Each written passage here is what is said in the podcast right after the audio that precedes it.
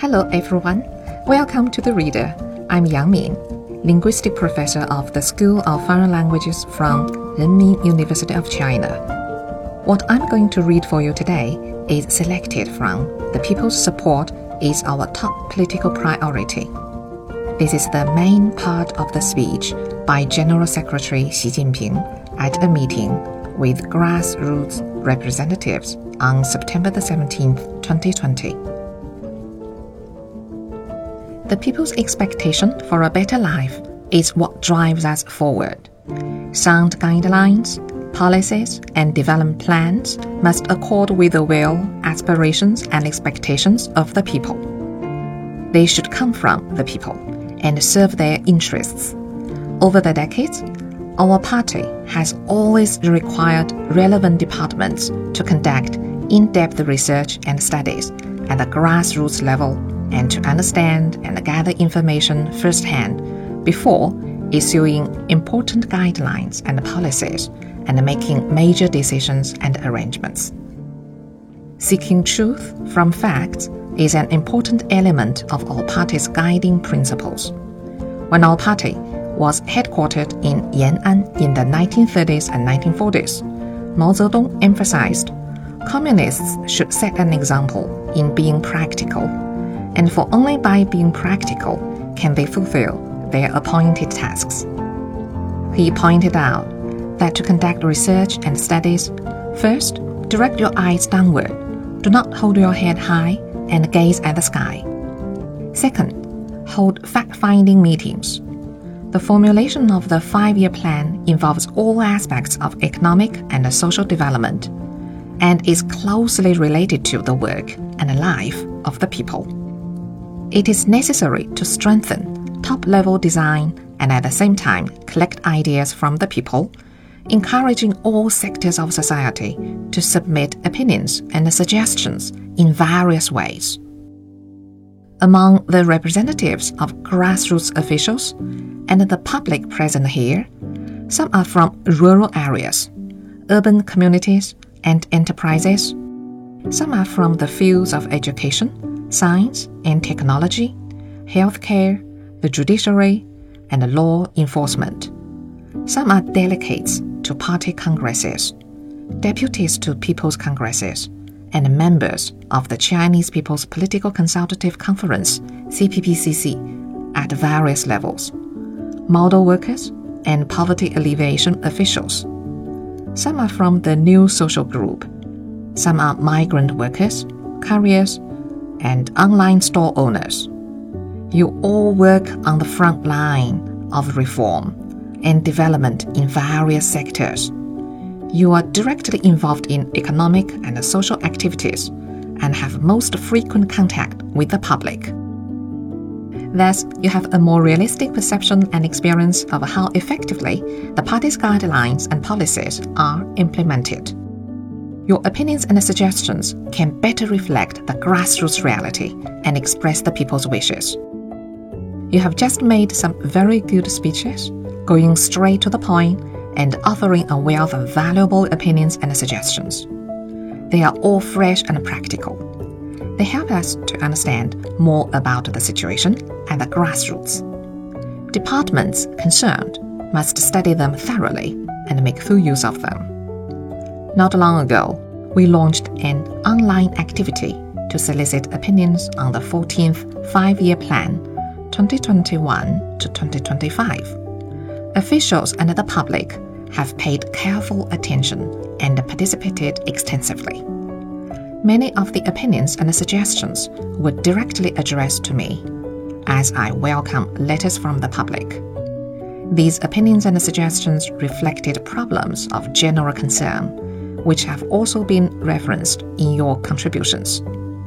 They should be duly addressed in the Central Committee's recommendations for formulating the 14th five year plan. Now, I would like to share with you some of my thoughts. First, make best use of the favorable environment and build momentum for development. The 14th five year plan period is the first five year period in our country's new journey towards a modern socialist country after achieving moderate prosperity. At present, and for a period to come, our country is still in an important period of strategic opportunity for development. But both the opportunities and the challenges we face will be subject to further changes. The world today is undergoing change on a scale unseen in a century, whose evolution has been exacerbated by the COVID 19 pandemic.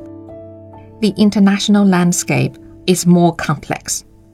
Economic globalization is facing opposition, and unilateralism and protectionism prevail in some countries. We have to seek development in a world with more uncertainties and instabilities. China has entered a stage of high quality development and has good prospects for economic growth. At the same time, it still faces a prominent problem of imbalanced and insufficient growth, and many shortcomings and weaknesses still hamper high quality development. Whatever the difficulties, challenges, obstacles, and changes, we shall never cover them up, avoid them, turn a blind eye to them, panic, or become confused. I have said on many occasions that the rejuvenation of the Chinese nation will be no easy task. It will not be achieved by simply banging drums and guns. Glory comes from adversity. No country or nation can achieve modernization easily. Despite the deep and complex changes that have taken place in the internal and international environment, the fundamentals of long term stability and progress in our economy remain unchanged. Our economy is still solid and resilient, with great potential and significant scope for readjustment, and it is supported by many policy tools. These basic features have not changed, nor have the strengths and conditions behind our development. China has the world's largest and most comprehensive manufacturing system with strong production capacity and the ability to provide complete supporting facilities and services. It has a super large domestic market and huge potential demand for investment. We must effectively analyze the general situation and understand the general trends of development. We should follow the fundamental principle of pursuing progress while ensuring stability, uphold the new development philosophy, and coordinate development and security. We will move faster to create a double development, dynamic with the domestic economy as the mainstay, and the domestic economy and international engagement providing mutual reinforcement. Second, uphold the people centered philosophy of development. The people's support is our top political priority. Our party serves the people wholeheartedly, honors its commitment to serving the public good, exercises power in the interests of the people, and considers it our goal to meet the people's aspirations for a better life. These principles have been both stated and followed over almost a hundred years. During the Long March in the 1930s, when the Red Army passed through Shazhou village in Wenming Township of Rucheng County, three female soldiers cut their only quilt in half and gave one half to a poor villager. This story has since been remembered and retold. In the fight against COVID 19, we have from the very beginning stated explicitly that people's lives and health should be regarded as the top priority. To limit the spread of the virus to the greatest extent possible, we have mobilized the best medical workers, the most advanced equipment, and the most urgently needed resources from across the country, all of which have been devoted to treating patients with all the costs covered by the government. When mapping out the 14th five year plan, we must follow the principle that development is for the people, and its fruits should be shared by the people. Efforts should be made to improve people's daily lives and make up for shortcomings while ensuring high quality development. We must focus more on issues of public concern that affect people's lives, take more targeted measures, and ensure effective implementation to solve each and every one of them so that the people will have a growing, guaranteed, and sustained sense of gain, fulfillment, and security. Third, strengthen party organizations and governments at the grassroots level. If the foundation is not solid, the building trembles.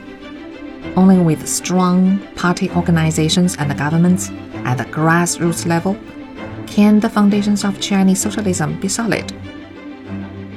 During the 14th five year plan period, greater efforts should be made in our foundational work to improve grassroots governance. We should strengthen and improve the party's overall leadership over grassroots work and improve grassroots organizations in rural areas so as to provide strong political and organizational guarantees for comprehensive rural revitalization. We should strengthen and reform grassroots social governance and carry on and improve the Fengqiao model in the new era, building stronger urban and rural communities, strengthening grid based management and services, and improving the mechanism to prevent, mediate, and resolve social conflicts and disputes by multiple means at the grassroots level. All of this will contribute to social stability. Fourth, be role models as grassroots representatives. The achievement of moderate prosperity is not the end, but the starting point of a new life and a new round of hard work. The people have wisdom and infinite creativity. We need to organize, mobilize, and unite them and fully arouse their enthusiasm and initiative. Party members and officials should play an exemplary role. Deputies to people's congresses should form closer ties with the people. CPPCC members should maintain contact with and serve the people in their respective sectors. And rural workers who have become prosperous should work harder to lead others forward so that all are united in striving for a new and a better life.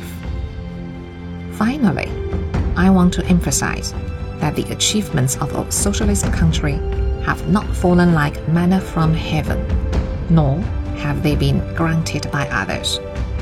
They have been achieved by our people through hard work, wisdom, and courage under the leadership of the party. For a country with a population of 1.4 billion, individual contributions gather into an earth shaking force.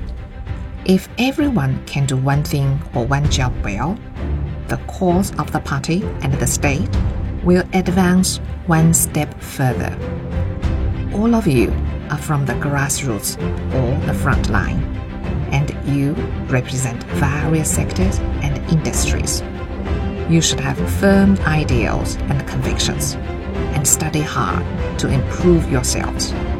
You should work hard in a pragmatic manner, taking one step at a time, and handling every piece of work, big or small, with the utmost care and attention.